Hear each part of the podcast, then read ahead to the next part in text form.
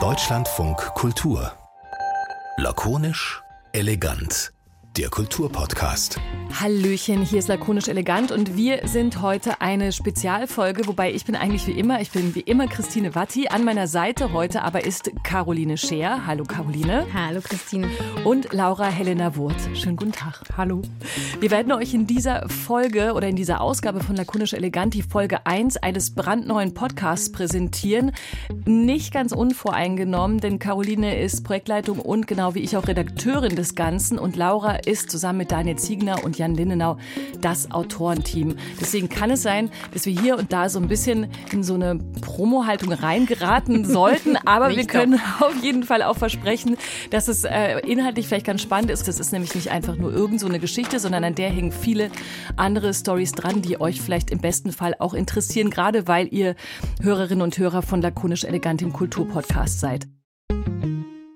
Genau, dieser Podcast von Deutschlandfunk Kultur und ZDF Kultur heißt Billion Dollar Apes, Kunst, Gier, NFTs und erzählt die Geschichte des Board Ape Yard Club, also des Clubs der gelangweilten Affen.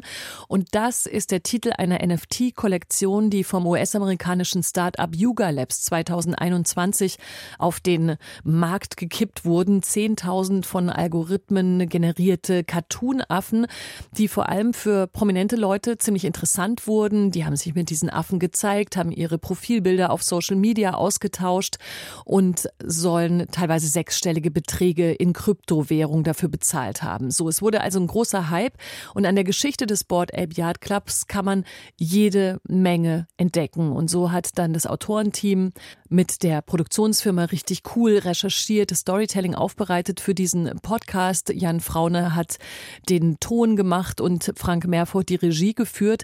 Und wir haben eben in dieser Geschichte festgestellt, dass sie mehr kann als nur so einen alten NFT-Hype nochmal auszugraben. Und das sage ich deshalb, weil wir wahrscheinlich gleich am Anfang die Leute zurückpfeifen müssen, die jetzt sagen, ach NFTs, das hattet ihr doch schon mal in lakonisch elegant. Ich weiß doch schon alles über NFTs. Der Hype ist doch vorbei.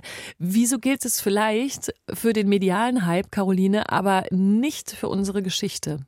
Also für mich, ähm, und ich wiederhole mich da bestimmt, weil ich das in ganz vielen Gesprächen mit Kolleginnen und Kollegen auch schon gesagt habe, aber für mich ist diese Geschichte vielmehr die Frage, ob NFTs jetzt Kunst sind oder ob Affen Kunst sind oder warum sie keine Kunst sind, sondern es geht für mich äh, um eigentlich ein Gesellschaftsthema und zwar warum viele Leute so ungefragt so einen Hype mitgehen und selbst wenn dann äh, dieser Hype anfängt zu bröckeln und es wie in diesem Fall des Board App Yacht Club, das kann ich vielleicht spoilern, ähm, Rassismusvorwürfe gibt, wo es um die Frage geht, äh, gibt da Scams, es werden Prozesse, über die wir sprechen müssen, ähm, die da gerade vor Gericht ausgefochten werden.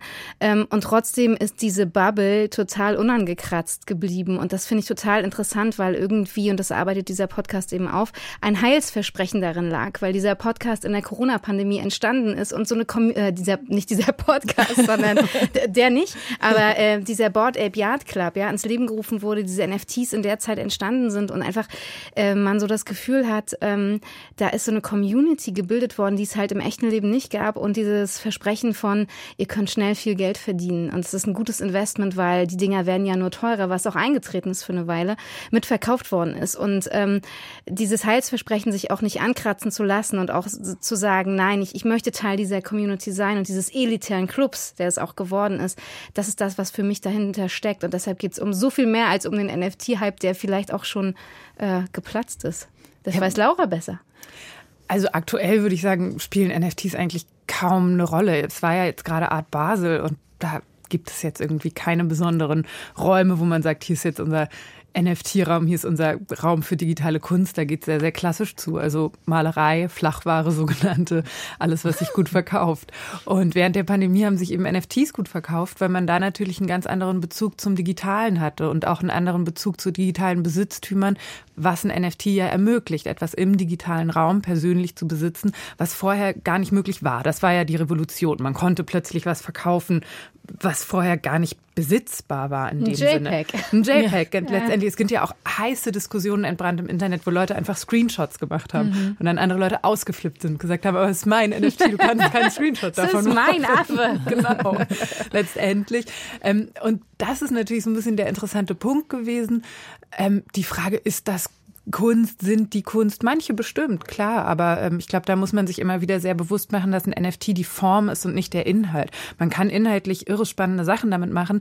Die Affen waren bestimmt nicht die spannendste Sache, die man auf einer künstlerischen Ebene damit machen kann. Aber wie du schon meintest, das ist eben ganz interessant zu sehen, wie der Kunstmarkt sich da drauf gesetzt hat und wie der geguckt hat, wo sie andocken können, um da mitzumachen und auch mitzuverdienen in einer Zeit, in der es eigentlich keine Auktionen gab, also online natürlich, aber gerade dieser sehr hochpreisige Auktionsmarkt funktioniert natürlich darüber, dass du die Leute einlädst, dass du denen ein Glas Champagner in die Hand drückst, mhm. dass du die ein bisschen Bauch pinselst, dass du zu denen nach Hause fährst und dir die Kunstwerke anguckst, die Geschichten dahinter und das alles war nicht möglich dementsprechend. Mhm. Und ich glaube tatsächlich, dadurch, dass die Pandemie vorbei ist, ist dieser Markt auch wahnsinnig eingebrochen. Und jetzt wird es aber interessant, um zu gucken, was wird daraus künstlerisch eigentlich gemacht. Und das finde ich total interessant, weil das ist eine These, die du, Laura, ja auch als Autorin rausgearbeitet hast. Diese Frage, äh, wo und wann sind sich eigentlich Kunstmarkt und der Kryptoadel, wie wir ihn bezeichnen, eigentlich begegnet? Und warum ist Geld genau die Sprache gewesen, die beide das erste Mal connected hat? Und das ist, finde ich, so ein spannender Moment, der da entsteht äh, im Podcast, ja. wo es dann eben doch natürlich auch um Kunst geht und nicht nur um eine Tech-Bubble. Ja, und vor allem auch, weil es gar nicht, es geht dann auch ziemlich schnell in dem Podcast an vielen Stellen, aber auch eben in der Kunstfolge sozusagen auch gar nicht mehr nur um NFTs und wie konnten die so viel Wert bekommen, sondern eigentlich ähm, deckt es komplett auf, wie der Kunstmarkt funktioniert und wie überhaupt irgendetwas Wert beigemessen wird über diese tradierten äh, Institutionen und Häuser. Also ich hatte das Gefühl, ich habe jetzt mehr verstanden und zwar gar nicht nur über NFTs, sondern wie sich überhaupt äh, Wert und Kunst miteinander die Hand reichen mhm. irgendwann und auch die Leute dahinter. Hast du was Neues dabei gelernt in deiner Recherche oder warst du vor allem so in diesem, okay, wie kann ich das, was viele nicht wissen, jetzt am besten erklären?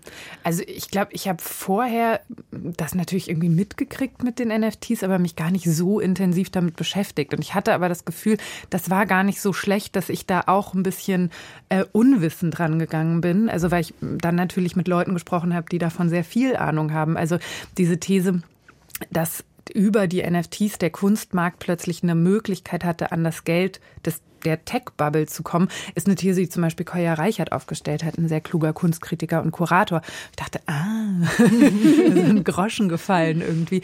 Und ähm, genau, wir haben auch mit Dirk Boll von Christie's gesprochen, die eben das teuerste NFT verkauft haben. Und wie diese Prozesse zustande kommen, ähm, sind so die Fragen, die ich super interessant fand und die für mich ehrlich gesagt das Ganze auch spaßig gemacht haben, weil es natürlich selber Erkenntnisgewinn gestiftet hat mhm. und man nicht so da saß wie, ah, da weiß ich ja schon alles, das ist mir alles total klar und jetzt erkläre ich es mal für Dummies, sondern ähm, ich war der Dummi sozusagen auch ein bisschen und ich glaube, das hat geholfen. Ja, und dieses, das finde ich total spannend in der ganzen Geschichte, wie ambivalent das ist, weil ähm, äh, wenn man guckt, wen ihr alles so versucht habt zu bekommen für den Podcast, ähm, wer in diesem Podcast alles zu Wort kommt und diese Frage, es ist irgendwie eine Geschichte von Helden und Anti-Helden und allem dazwischen. Es bleibt immer ambivalent und Christine, du hast es heute früh zu mir gesagt und das fand ich total klug, diese Frage, ähm, wie man so ähm, auf der Suche nach Wahrheit in diesem Podcast ist und eigentlich mhm. so zwischendurch total in dieses Rabbit Hole mit reinfallen muss, um sich da auch so mit den Autorinnen, mit euch zusammen wieder so rauszuwühlen und äh, immer über dieser großen Frage,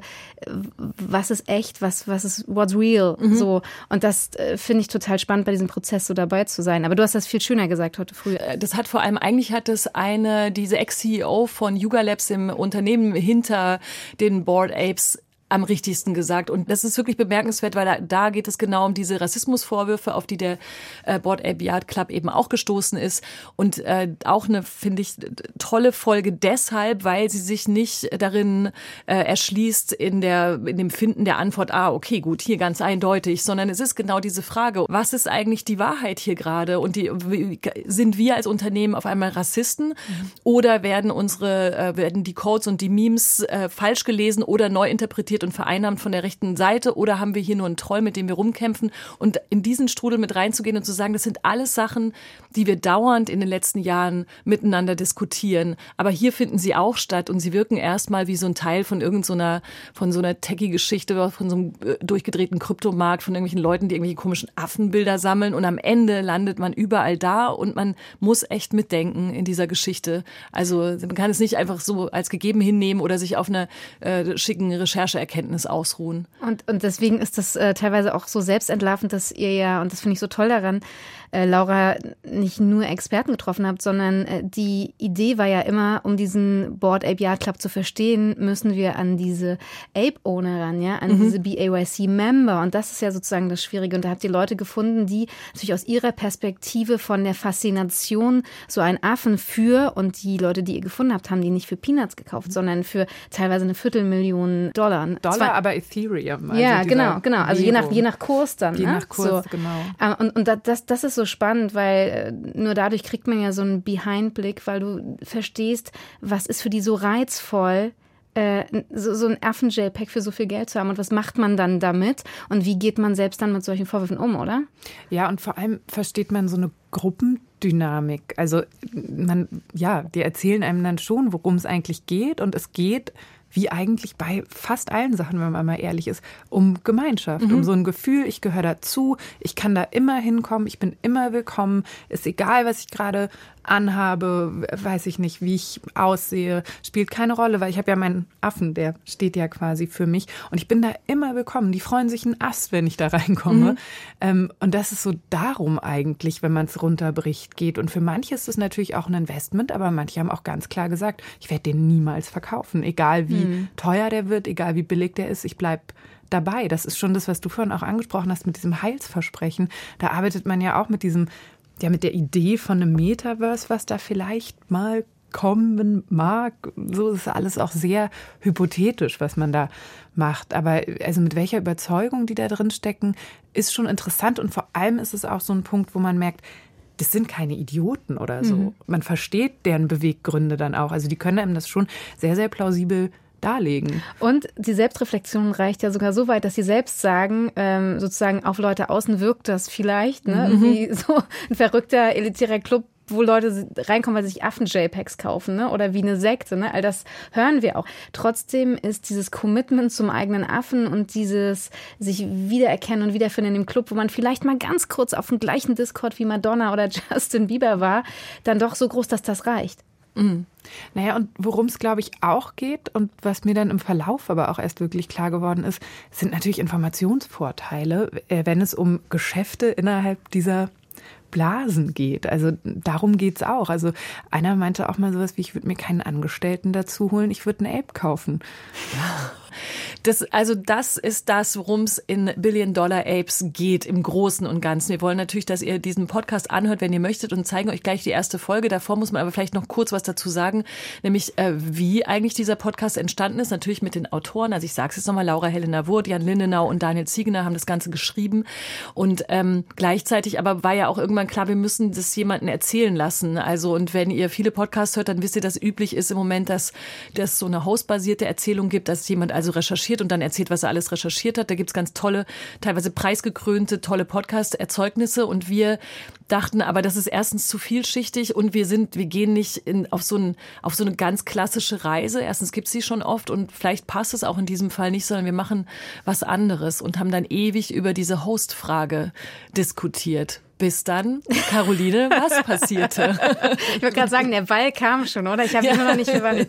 Ähm, ja, dann haben wir uns überlegt, weil ähm, unsere Autorinnen, ja die Idee hatten zu sagen, kann man das eigentlich als eine, diesen ganzen Podcast als eine lange Partynacht mhm. erzählen. Also man ist sozusagen in diesem virtuellen Club. Und ähm, ich, so diese Idee zu sagen, okay, ähm, der Hype ist eigentlich fast vorbei, gefühlt steht man in so einem leeren Club und die Füße kleben und der Schweiß tropft noch von der Decke und man merkt noch so diese Partyluft, dass hier ganz viele Leute waren, da tanzen noch so ein paar verwirrte Gestalten, die Vögel zwitschern schon und Jasna Fritzi Bauer steht da als Erzählerin und fragt sich, wie sind wir eigentlich hierher gekommen? Und diese Idee, dass sie durch so eine Clubnacht führt, erstmal natürlich versucht, in diesen Club reinzukommen überhaupt, weil sie hat kein Affen-NFT, können wir verraten, ähm, da reinzukommen und, und, und versucht sozusagen, wie in diese Leute rein und raus zu zoomen, also zu gucken, wer ist wann auf diese Party gekommen, warum, mit welchen Motiven und diese Geschichte damit zu entwickeln, ähm, hat sich dann äh, durch diese Idee zusammen so, eine, so, ein, so ein ganz tolles Momentum irgendwie entwickelt, wo wir sagten, das muss erzählt werden. Also eigentlich fast wie so ein non-fiktionales Hörspiel. Also teilweise szenisch, teilweise nicht. Und dadurch so eine Mischform entstehen zu lassen von einer einfach richtig gut erzählten Geschichte. Und dann dachten wir, ähm, Witzigerweise habe ich heute das erste Mal gehört, na, ist ja auch ganz sinnig, dass ihr die Tatortkommissarin Jasna ja, Bauer für diese Crime-Geschichte, das war nie unser Gedanke, aber ist natürlich super. Ähm, aber wir haben sie vor allem ähm, an Jasna gedacht, weil sie so wahnsinnig authentisch ist. Und das haben wir auch im Studio gemerkt, dass sie ähm, die Skripte von Laura und Jan und Daniel genommen hat und dann auch so teilweise selbst verwandelt hat in ihre eigene Sprache. Und dadurch entsteht noch mehr Authentizität. Und dann hatte sie auch noch Lust, selbst Jasna zu sein, auch in diesem Club. Also nicht nur in irgendeine Stimme, irgendeine Sprecherin, sondern sie ist Jasna Fritzi Bauer. Und das, ähm, deshalb sind wir, glaube ich, jetzt am Ende ganz, total, nicht nur ganz, sondern total glücklich mit ihr. Aber das war so ein bisschen die Idee, wie wir eigentlich dazu gekommen sind, diese Erzählform zu finden, die gerade nicht so etabliert ist eigentlich. Und jetzt würde ich sagen, jetzt hören wir doch mal die erste Folge an. Hört ihr die jetzt eigentlich auch nochmal mit oder habt ihr sie alle schon 50 Mal gehört, ihr beiden? Ich habe sie 9, 48 Mal gehört wahrscheinlich. Ich habe sie einmal gehört. Ich ein, immer einmal weniger als Christine. so, hier ist Folge 1 und wenn ihr Lust habt, hört doch den Rest von Billion Dollar Apes natürlich auch durch und empfehlt uns gerne weiter und lakonisch elegant wieder in einer Woche oder von wo aus auch immer ihr uns hört, demnächst. Nächste Folge kommt bald. Caroline, Laura, es war mir eine Freude. Hier war Christine. Ich bin der Jan. Hallo Jan. Hallo Jan. Hallo Jan. Und ich mache hier den Ton. Das ist ein Podcast in 3D. Ich empfehle euch also, Kopfhörer aufzusetzen. Und wer das Ganze in Dolby Atmos hören möchte, kann das in der DLF Audiothek tun. Viel Spaß. Na,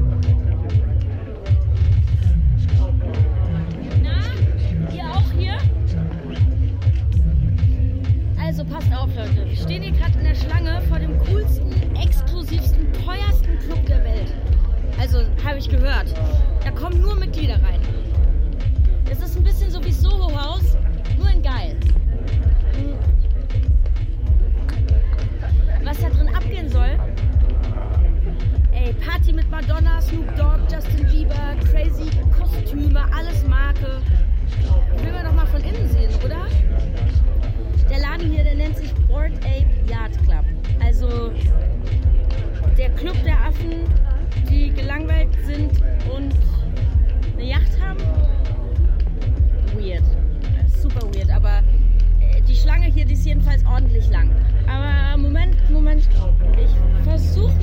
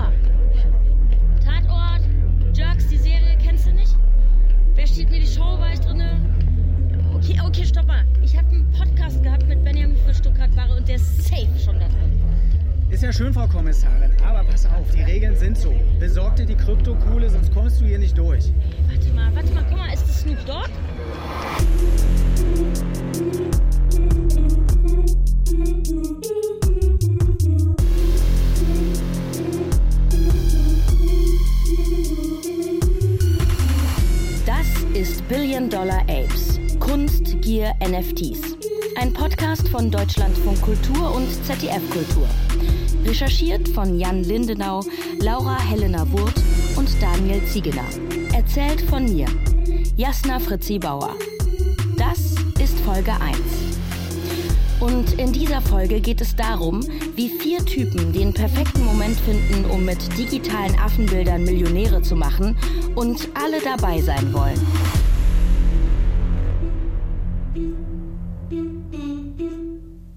Was haben Neymar, Madonna, Justin Bieber, Gwyneth Paltrow, Shaquille O'Neal, Serena Williams, Snoop Dogg, Timbaland, Diplo, Paris Hilton und Jimmy Fallon gemeinsam? Sie sind alle Mitglieder dieses einen Clubs, des Board Ape Yard Clubs. We're part of the same. We're part of the same community. Ja, am Ende kommt noch raus, dass die eine WhatsApp-Gruppe haben, in der ich nicht drin bin. And then I bought an ape. I got an ape too. We're both apes. I love it. Richtig gehört. Die beiden, also Paris Hilton und Jimmy Fallon, sind Affen. Und sie sind stolz drauf. Yours is so cool. I love the red heart sunglasses. Es ist Januar 2022. Jimmy Fallon, Host der Tonight Show, plaudert in seiner Sendung mit Paris Hilton über diesen sogenannten Board Ape Yacht Club, kurz der BAYC. Sie halten dabei Bilder von zwei Cartoonaffen in die Kamera. Die Affen sehen sich sehr ähnlich. Der Affe von Paris trägt eine Ledermütze mit Kette, der von Jimmy eine Kapitänsmütze und eine Herzchensonnenbrille. Es ist wirklich eine seltsame Szene. Auch weil sie diese Affen ausgedruckt haben. Und die bewundern sie jetzt gegenseitig und reden gleichzeitig über ihre NFTs. Also digitale, vermeintlich fälschungssichere Kunstwerke. Aber mal ehrlich, eigentlich versteht man kaum, was sie da reden.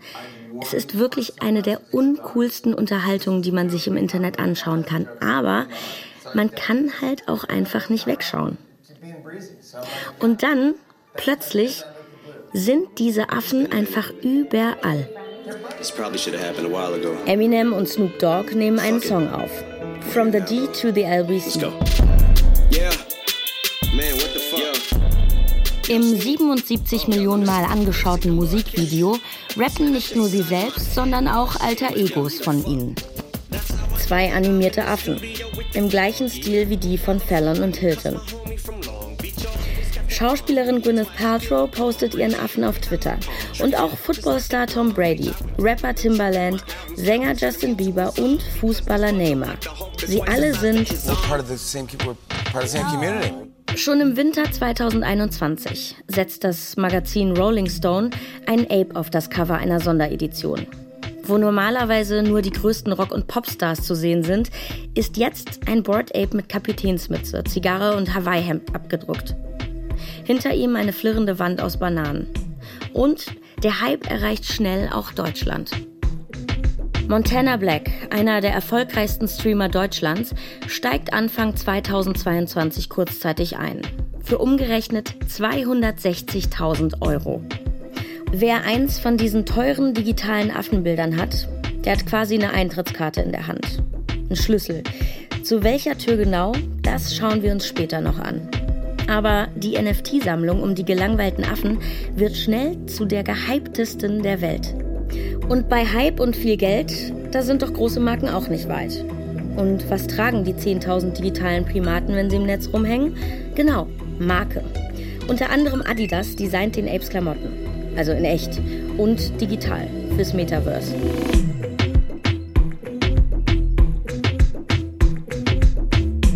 Sportler, Promis, Streamer, Brands, sie alle investieren und wollen Teil des Clubs sein.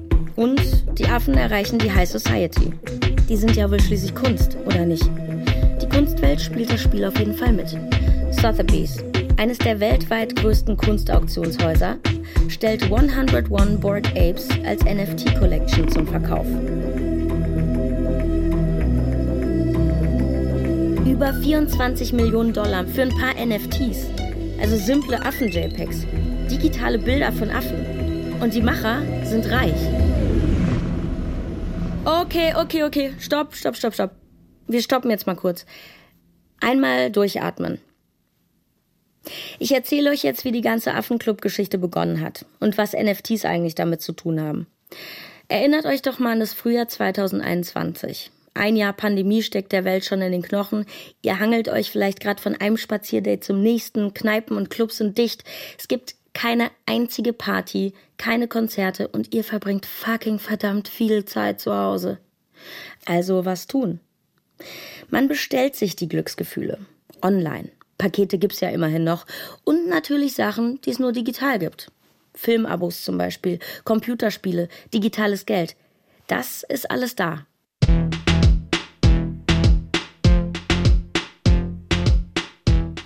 Kryptowährungen gehen gerade durch die Decke. Bitcoin, Ethereum, Dogecoin. Heute für ein paar Euro digitale Münzen kaufen und in ein paar Monaten für den doppelten Wert verkaufen. Und zwei Dudes in den USA merken, das ist jetzt genau der richtige Zeitpunkt für das große Ding. Ihre Science-Fiction-Vision. In ein paar Jahren sind Kryptowährungen überall. Alle, die früh eingestiegen sind, sind fucking rich, aber auch halt fucking gelangweilt. Und weil sie nichts Besseres zu tun haben, treffen sie sich in ihrem Club. Im Board Ape Yard Club. Und den Club, den gründen die beiden Dudes einfach jetzt schon. Mitten in die Pandemie rein. Die Kryptoszene ist begeistert. Besonders die Leute, die immer vorne mit dabei sein wollen. Sogenannte Early Adopters. Und die gibt's auch in Deutschland. Ich habe zehn Board Apes gemintet am 1. Mai 2021. Ich habe sie nie verkauft. Das ist Mike Hager bei einem Treffen der Kryptoszene. Er hat mal als Moderator und Comedian im Radio angefangen und ist mittlerweile Krypto-Experte, Coach und Investor. Er selbst nennt sich NFT-Papst.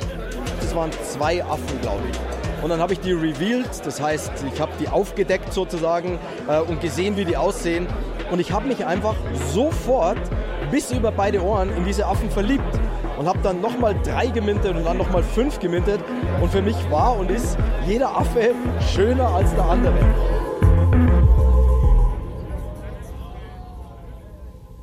Minden.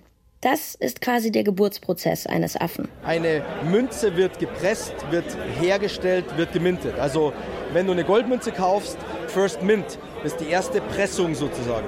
Und genauso ist es auf der Blockchain. Wenn du auf der Ethereum-Blockchain einen NFT entstehen lässt, dann nennt man diesen Vorgang des Entstehens das Minten eines NFTs. Blockchain, Minten, NFTs. Über die Begriffe könnte man ein ganzes Buch schreiben. Und er hat's gemacht. Kolja Reichert, Kunstkritiker und Autor. Sein Buch heißt Kryptokunst. Ein NFT ist ein Eintrag auf einer Blockchain. Blockchain muss man sich vorstellen wie so eine riesige Excel-Tabelle, die immer länger wird und wo niemand irgendwas rauslöschen kann, aber alle können darauf zugreifen. Also alles ist transparent. Und so eine Blockchain besteht aus lauter Informationen, wer wem wann was geschickt hat. Die Blockchain eine Datenbank. Ein NFT, also ein Non-Fungible Token, ein einmaliger Eintrag darauf. Und jetzt kommt noch die Kunst dazu. Zum Beispiel das Bild von einem Board Ape. Man kann mit NFTs Dinge verbinden. NFTs sind nicht die Kunst und sie sind nicht das, was man kauft. Sie sind quasi nur ein Zertifikat dafür. Sie sind ein Stellvertreter dafür auf der Blockchain. Wie die Affenbilder mit der Kunstwelt zusammenhängen, das hört ihr in Folge 3. Der Board Ape Yard Club ist jedenfalls eine sogenannte NFT-Kollektion. Denkt da einfach an ein digitales Panini-Album mit Bildern von Affen und im Gegensatz zu den Sammelbildern jeden genau ein einziges Mal. Jeder sieht ein bisschen anders aus. Andere Fellfarbe, Kleidung, Kopfbedeckung, Ohrring, Mund, Augen. Manche Attribute tauchen häufiger auf und manche ziemlich selten. Das Cowboy-Shirt gibt es 119 Mal, Pilotenhelm aus dem Zweiten Weltkrieg 110 Mal. Cowboy-Shirt und Pilotenhelm nur einmal. Roboteraugen 350 Mal, goldenes Fell 46 Mal, Roboteraugen und goldenes Fell gibt's gar nicht. Hawaii-Hemd 283 Mal, Anglerhut 345 Mal, unrasiert und Pizza im Mund 26 Mal. Jeder Ape hat eine Nummer. Der Affe von Serena Williams, Affe 5797. Pinkes Fell, traurige Augen, gelangweilter Mund. Der Affe von Justin Bieber, Affe 3001. Dunkelbraunes Fell, schwarzes T-Shirt, gelangweilt, unrasiert. Die Apes sind also erstmal Panini-Bildchen im Internet, die ihr tauschen, verkaufen, von mir aus auch ausdrucken und euch an die Wand hängen könnt. Die Apes haben aber außerdem noch eine andere, fast soziale Funktion. Ape-Experte Mike beschreibt die so. Du hast die Möglichkeit mit NFTs in jeder Stadt der Welt sofort Anschluss zu finden. Das ist eine Utility, die ihresgleichen sucht. Das ist immer so allgemeiner Anschluss. Und der Board Ape Yacht Club ist ein sehr exklusiver Club. Und das nicht nur im Real Life. Wer einen Ape als Profilbild auf Twitter, Instagram oder LinkedIn hat, präsentiert sich als Mitglied des sehr exklusiven Clubs. Und das machen die Ape-Owner sehr, sehr gern. Ah, und dann gibt's da noch den Discord-Server. Das ist sowas wie ein virtuelles Clubhaus, zu dem nur Leute mit Affen Zugang kriegen. Und wenn ihr dann zum Beispiel mal nach LA fliegt, wüsstet ihr, okay, ich kenne hier mindestens fünf Apes, die ich heute Abend auf ein Bier treffen kann. Und worüber ihr dann quatscht, ist auch klar, eure Apes. Und was ihr noch mit denen so vorhabt. Du kannst also mit jedem Affen alles kommerziell auswerten, was du möchtest. Du kannst Getränke damit verkaufen, du kannst Kunst damit machen, du kannst T-Shirts damit machen. Du hast alle kommerziellen Verwertungsrechte. Mike Hager hat mit seinen Affen zum Beispiel sehr viel vor. Also ich habe jetzt gerade hier mein NFT-Magazin in der Hand, da ist zum Beispiel einer meiner Affen auf dem Cover. Hinten ist eine Werbung drauf für ein Bier, das ich machen werde, und zwar das Ten Apes Bier. Und äh, jede Dose hat einen anderen Affen drauf. Ich werde damit Streetwear machen, ich werde Kleidung damit herstellen, ich werde ganz viele verschiedene interessante Auswertungen machen.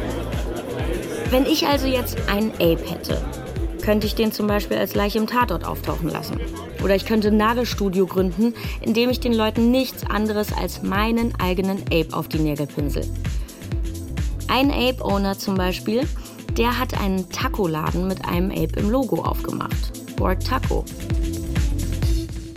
We're part of the same, we're part of the same community. Na, wollt ihr jetzt auch einen Affen und checkt schon euren Kontostand?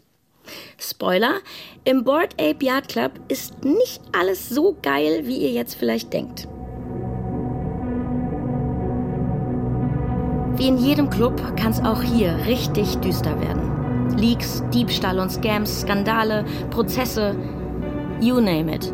The case is really about the sale of financial products, and it's wrapped up in a cloak of art. Sind sie wirklich so, so blind und teilweise so dumm, dass sie ja ab und zu oder sehr häufig aus Versehen rassistische oder neonazistische Sprache und Symbolik verwenden? Because it just showed how far away from reality these celebrities are if they can spend so much money on what a lot of people say. You know, it's just a picture of a monkey. Es hat schon so einen ganz, ganz dezenten Sektencharakter manchmal.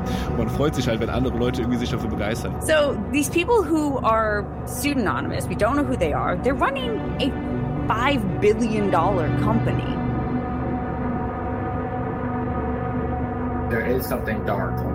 Sagt der US-Künstler Ryder Rips. Because I think that they've been dishonest to their community of where they ich meine, come from. die längste Zeit über wollten sie nicht einmal For the longest time, they didn't even Sie haben sich versteckt. names be shared. They were very much hiding. Es scheint also, dass sie etwas zu verbergen haben. So it does seem like there's something that they're hiding. Die verbergen was, sagt Ryder Rips. Mit die meint er Yuga Labs, die Firma hinter dem Board Ape Yard Club. Und was sie seiner Meinung nach verbergen? Es geht um geheime Codes.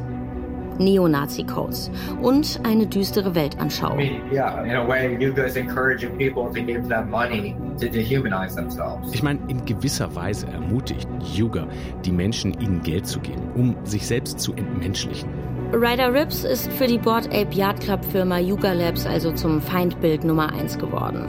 Für eine seiner rechtlich fragwürdigen Protestaktionen gegen den BAYC hat die Firma ihn dann sogar I verklagt. think it's important to understand what seemingly is a vapid, dumb Ich denke, cartoon. es ist wichtig zu verstehen, welche Bedeutung ein scheinbar dummer Cartoon. Welche Bedeutung seine Macher ihm verliehen haben, die keineswegs dumm und albern sind. Also, bevor ihr euch eine Eintrittskarte für den Club sichert, bleibt einfach dran. Ich nehme euch mit. Ich kenne da eine Hintertür. Man muss sich einfach an die richtigen Leute ranhängen. Und das sind in diesem Fall Ape-BesitzerInnen. Ich bin Marco, aber man kennt mich im NFT-Space äh, viel besser als Wüstenigel. Und ja, mittlerweile bin ich Fulltime-DJ, sagt man. Das heißt, ich bewege mich da äh, nahezu die komplette Zeit. Vollzeit-Degen, also kurz für Degenerate, also degeneriert.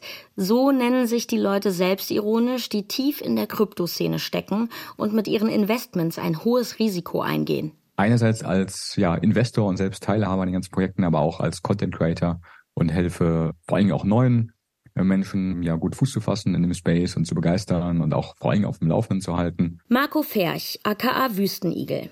Wenn ihr den googelt, findet ihr einen Mann, breites Grinsen, Trainingsjacke. Marco hat sich als Fotograf einen Namen gemacht und durch Abmahnungen auf der Plattform Flickr auch einige Gegner. Marco ist Athlet, läuft einen Marathon nach eigenen Angaben in zwei Stunden 39 Minuten. Und was ihr außerdem findet, ist seinen Affen, Nummer 2730. Schwarzes T-Shirt mit BAYC-Logo, 3D-Brille, gelangweilt, unrasiert. Der Affe ist Marcos Profilbild im Netz. Twitter, Instagram, LinkedIn, für seinen Twitch-Kanal Board Ape Marco oder seinen Discord-Server, wo er Krypto-News teilt. In diesem Podcast begleiten wir Marco und andere Board Ape Yard Club Mitglieder, wie zum Beispiel Dom, hinter die Kulissen dieses elitären digitalen Clubs. Von außen sieht das vielleicht alles ein bisschen abgespaced aus wie so ein Club von Snobs, die irgendwie nicht wissen, wohin mit ihrem Geld und sich irgendwie dumme Affenbilder kaufen.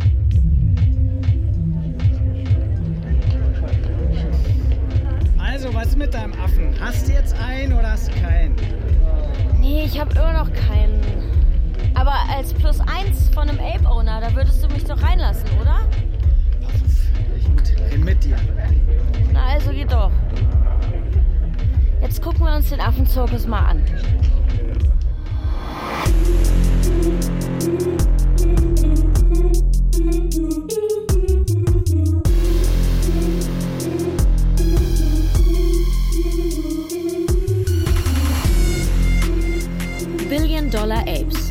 Kunst, Gier, NFTs.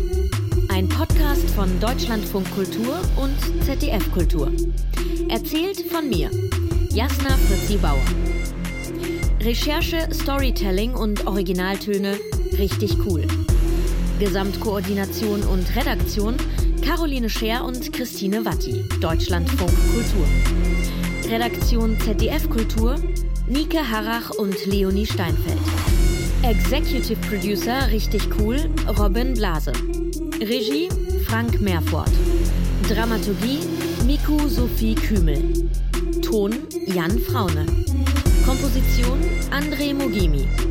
Zusätzliche Musik Feature Music. Faktencheck Katrin Lilienthal. Covergestaltung Gerlinde Schrön.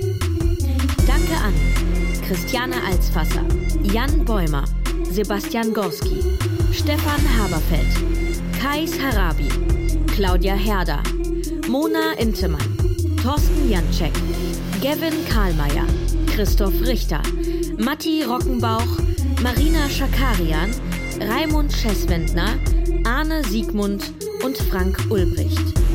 Produktion Deutschlandfunk Kultur, Mai 2023. Und wenn euch dieser Podcast gefällt, bewertet uns und empfehlt uns gerne weiter.